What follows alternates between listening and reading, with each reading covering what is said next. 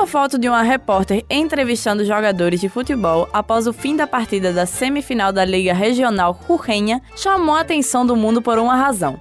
Enquanto ela fazia seu trabalho, estava com seu filho nos braços. A repórter se chama Marlene Tapia. Nasceu na cidade de Ledesma, da província argentina de Jujuy. Ela tem 27 anos e é formada em jornalismo esportivo desde 2015. Começou a trabalhar na rádio local 101.5 em 2017 no programa La Cadena Sport. Há duas semanas, a repórter foi escalada para cobrir o jogo entre os clubes Alberdi e Hermínio, válido pela semifinal da Liga Regional Rurrenha. O problema é que justamente naquela data, 10 de novembro, Marlene não tinha com quem deixar seu bebê de quatro meses, Lucas. A jornalista de Rui conversou com a Universidade do Esporte e contou que essa situação é comum em qualquer profissão e destacou que seu papel de mãe está acima do seu trabalho. É como todo trabalho, não? É, hay que organizarse con los chicos, en la casa, la cocina. Yo creo que no solamente ser periodista eh, nos tenemos que organizar, todo, en otras profesiones también, con con diferentes mujeres que están, que también están pasando por la misma situación que yo, ¿no? Eh, tener hijos, ser madre y, y tener tu, su profesión, ¿no? Pero sí, yo me la llevo, eh, siempre digo, mi rol de madre está primero e depois minha profissão. Então, ela começou a se preparar para o jogo que tinha para cobrir. Pegou a criança e foram para o estádio.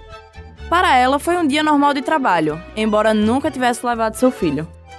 Os jogadores que estavam presentes afirmaram que não se sentiram incomodados com a presença do bebê, mas que aquilo havia sido incomum para eles, não apenas pelo fato do bebê, mas também por ela ser mulher. Marlene enfatiza que há muitos homens no jornalismo esportivo e sua meta é quebrar barreiras na sua região. Eh, mi meta es eh, romper barreras acá el lado Eh, del norte de Argentina eh, se ven muchos, muchos periodistas deportivos hombres nada más. Yo en teoría soy la única. Eh, sí, primero me costó, ellos, para el lado de ellos costó recibirme a mí, que yo esté en el medio. sí, me he sentido discriminada por el tema de ser mujer, pero eso no me, no me achica a retroceder.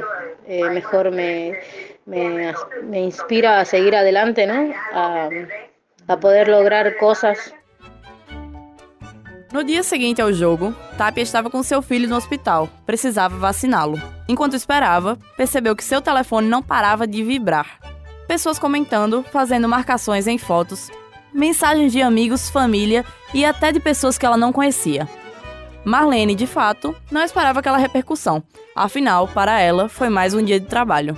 Além de repórter, Marlene também é comentarista na rádio 101.5 de Jujuy, na região norte da Argentina. Em sua despedida, ela agradece à rádio universitária e celebra o alcance da sua foto. E gracias, gracias por, eh, por mandarme el mensaje, por saber que ahí en Brasil también eh, se habló y se habla de, de las fotos que, que me tomaron, que se exhibieron. Pero la verdad, gracias. Reportagem Ana Lourdes Bal para a Universidade do Esporte.